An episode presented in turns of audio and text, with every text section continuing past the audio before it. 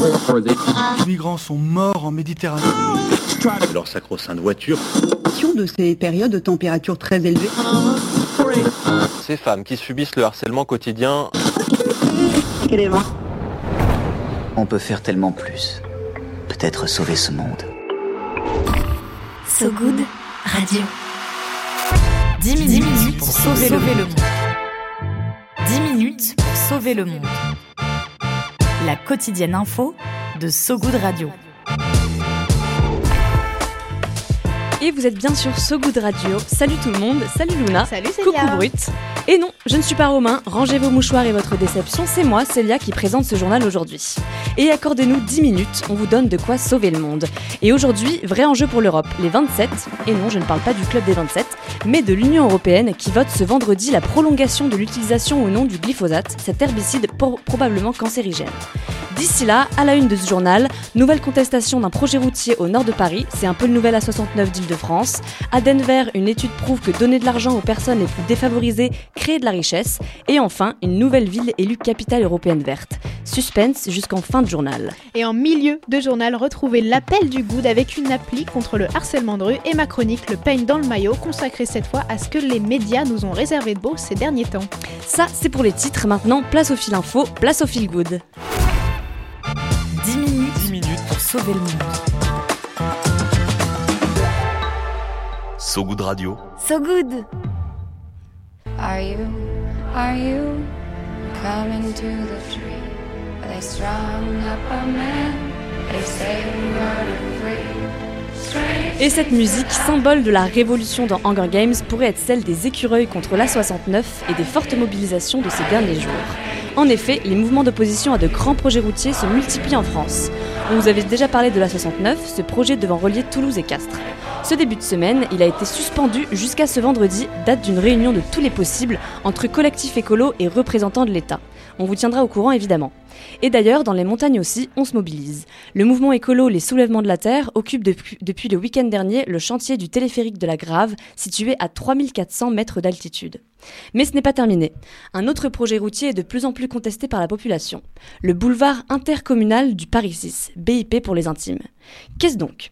Un, un deux fois deux voies qui devrait relier l'autoroute A1 à A15 dans le Val d'Oise, entre Arnouville et Sarcelles, et qui détruirait, selon les manifestants, l'une des dernières zones humides du département. Un projet qui n'a rien de nouveau, ça fait 80 ans que le projet est sur, le, sur la table, il date de 1939, pardon, ma grand-mère était même pas née, Célia.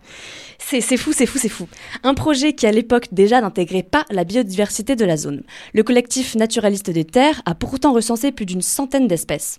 Un lieu qui fait partie des zones humides, je vous le disais, zone qui héberge 50 à 60% de la biodiversité mondiale, rappelle Pierrot, membre des naturalistes des terres, interviewé par le média Novetic. Il ajoute que c'est un projet écocidaire ressorti du tiroir sans même s'interroger de son intérêt en pleine urgence climatique. Et la population locale a d'ailleurs remporté trois victoires en justice, mais le conseil départemental s'est depuis pourvu en cassation. Malgré cela, les opposantes et opposants continuent de se mobiliser. Un engouement de l'opinion publique plutôt encourageant contre ces constructions dites écocidaires, c'est-à-dire destructrices des milieux naturels. C'est peut-être aussi ça la démocratie, ne pas toujours attendre d'aller voter tous les cinq ans, mais aussi se mobiliser pour protéger les lieux qui nous entourent.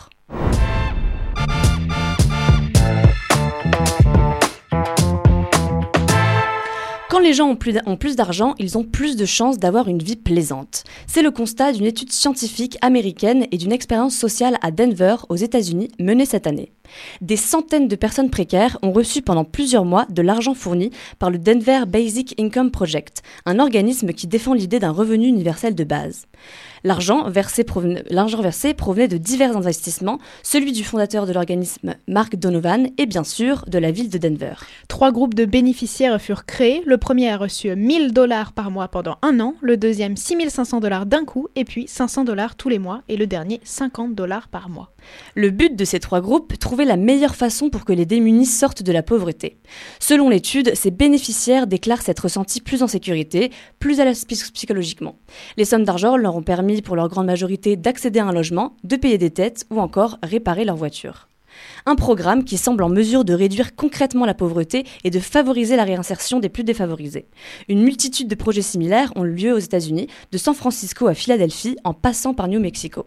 Ces programmes prouvent qu'aux États-Unis, donner de l'argent directement aux personnes concernées semble plus efficace que de verser des aides sociales. Cela devrait secouer les certitudes de certains. Peut-être que la France pourrait s'en inspirer.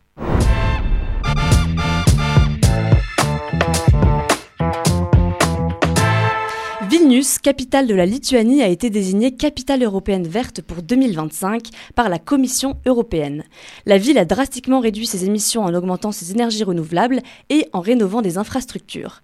La cité est aussi récompensée pour inclure ses habitants et habitantes dans la participation à l'organisation de la vie de la ville.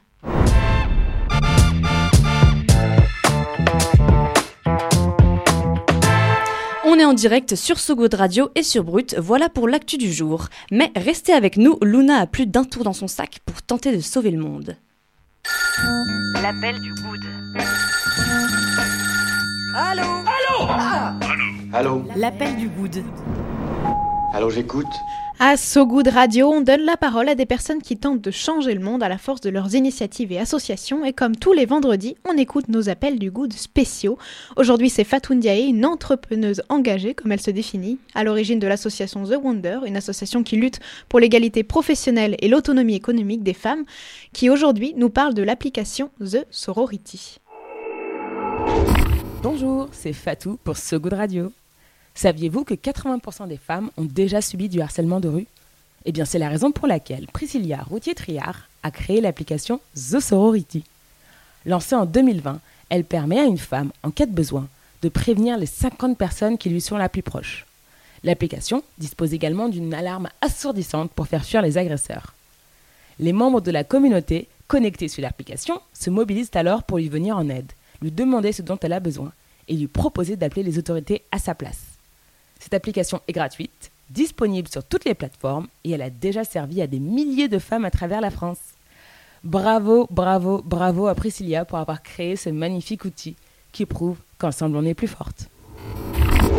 Merci Fatou. Je rappelle d'ailleurs le chiffre que tu nous as transmis. 80% des femmes ont subi du harcèlement de rue. Une appli euh, essentielle donc. Alors pour euh, les petits curieux et curieuses qui veulent en savoir plus, retrouvez toutes les infos de Sorority sur sogoodradio.fr. Viens voir un peu par ici. Le peigne J'ai une bonne nouvelle pour toi. dans le maillot. Le peigne dans le maillot. On continue ce journal avec ton peigne dans le maillot, Luna. Et oui, pour se coucher un peu moins bête, il y a le peigne dans le maillot, le moment où on se donne nos meilleures recommandations. Et vendredi, c'est la fin de la semaine, alors on se fait plaisir avec non pas une, mais trois découvertes à travers une revue de presse regroupant tout ce que l'univers médiatique a d'intéressant à nous proposer. Qu'est-ce que tu nous as déniché, Luna? Alors écoute, on va commencer par un peu de lecture et on enfile vite un manteau, pas parce qu'il caille dans le studio, non ça va, mais parce qu'on monte en haut d'un glacier avec le média Reporter. Il nous invite tout simplement à passer une nuit dans la ZAD la plus haute d'Europe à 3400 mètres d'altitude. Dès les premières lignes, on est plongé dans ce campement militant tenu par les membres des soulèvements de la Terre. Leur cuisine se résume à une tranchée creusée à même la glace, protégée par une large toile de tente. Une photo nous donne un aperçu de ce garde-manger où trône réchaud et thermos sur un plan de travail en neige. L'objectif des activistes venus au sommet de ce glacier de la Girose, massif des écrins dans les Alpes, lutter contre la construction d'un téléphérique. Il pourrait être lié au domaine skiable alentour et le, le glacier devenir alors une véritable, je cite, usine à skieurs avides de nouvelles pistes. Projet qui rencontre non seulement l'opposition des militants, mais aussi des scientifiques. Différents enjeux largement expliqués dans l'article de Reporter et qui viennent aussi s'entremêler à une description des oiseaux du coin, bergeronnettes et nivroles alpines, et d'une plante protégée, l'androsase. Un environnement qui est terni aussi par une description de la construction euh, en béton et en métal euh, qu'est le téléphérique. Une belle allégorie de la séparation nature-culture, déclare ironiquement un militant euh, et chercheur sur place. Les travaux devrait commencer au printemps 2024. Affaire à suivre donc, en tout cas les zadistes ont prévu d'occuper la montagne jusqu'à l'abandon du chantier, ou au moins jusqu'à la pause hivernale des travaux le 14 octobre. Est-ce que tu as autre chose pour nous rendre un peu moins con, Luna? Et oui, j'ai de quoi faire avec ce podcast d'une vingtaine de minutes disponible sur Arte Radio. C'est dans la série euh, Une vie à soi qu'on fait la connaissance de Marie-Claire, championne de France de lancer de hache. Attention, tiens-toi bien. Elle a un esprit de compétition plutôt affirmé d'ailleurs. Au rythme des bruits de hache se plantant dans la cible, Marie-Claire nous raconte raconte sa vie, celle d'une femme de désormais 70 ans, issue du milieu de l'agriculture où le quotidien n'a pas toujours été facile. Je levais à 6h30, on démarrait à l'exploitation laitière. Étaient en stall entravé, qu'on appelait ça. Donc, ils vidaient des loges, la, la puis ils mettaient à, manger, on va dire. Donc, euh, il y avait des céréales à leur donner. Et pendant ce temps-là, moi, je faisais la traite. Alors, quand c'était l'époque des enfants, il fallait qu'on ait fini pour 8h30, parce que de là, je les récupérais, parce que maman était là, donc euh, elle veillait à ce qu'ils aient mangé quand même. Moi, je les déposais à l'école, et après, ben, on allait au chou-fleur, hein. Il fallait qu'on ait fini à 4h15, 4h20, que je récupère les enfants pour venir à la maison, pour leur donner leur collation, faire leur travail jusqu'à 6h, et après je repartais à l'exploitation laitière. Avec ce grain de voix tout particulier, nous explique aussi ses nombreux mal de dos euh, créés par des journées entières passées sur un tracteur, mais aussi sa joie d'avoir eu des enfants et de donner confiance à d'autres femmes via son activité de lanceuse de hache. Un récit donc euh, riche d'une vie parfois difficile où la personnalité de Marie-Claire est aussi affûtée que ses haches. Un podcast réalisé par Charlotte Bien-Aimée et qui prévoit d'ailleurs d'autres épisodes avec pour sujet principal les femmes des milieux ruraux, donc à suivre de près. Est-ce que tu aurais un dernier truc à nous mettre sur la dent? Oui, et tu ne crois pas si bien dire parce que je termine en nous mettant en appétit avec un reportage de quelques minutes d'éco-banlieue sur, sur un food truck pardon, qui est situé dans le 93. Avec pour seul éclairage celle de la lumière blanche de ce vieux camion retapé, on découvre l'initiative de Youssouf Traoré qui est présentée par son fils. Moi quand j'étais petit par exemple, on va dire des fois j'avais des 1 euro, 2 euros, je savais pas quoi acheter. Et là par exemple si je vois par exemple un petit là 1 euro dans sa poche, je peux s'acheter une brochette ou quoi? Il peut se mettre bien avec 5 euh, euros. Il peut s'acheter quoi 5 euros? Tu peux t'acheter un petit sandwich. C'est bon, franchement c'est carré. À la vue des assiettes pour toutes les bourses et pleines de saveurs diverses, poulet, pastel, attiéké, bœuf, les clients attendent patiemment de pouvoir y goûter. Les clients du quartier sont euh, des enfants, des ados, des parents et des grands-parents qui se retrouvent à cette adresse de Bondy Nord toute la semaine, sauf le lundi, c'est le seul jour de fermeture. Cette vidéo fait du bien et en ce moment, on en a bien besoin. Et en tout cas, ça donne fin tout ça, surtout à cette heure-ci. Et Eco Banlieue, c'est un média euh, présent sur Instagram et YouTube où les sujets des reportages sont aussi ceux qui les créent, donc n'hésitez pas à y jeter un œil. Et en tout cas, merci Luna pour cette belle revue de presse. Déjà d'être à vendredi prochain. C'est la fin de ce journal, mais juste avant, un petit point météo.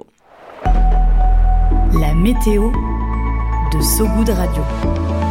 La météo de Sogoud Radio.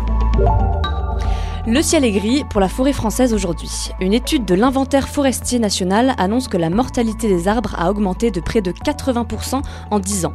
Un résultat en grande partie lié au dérèglement climatique.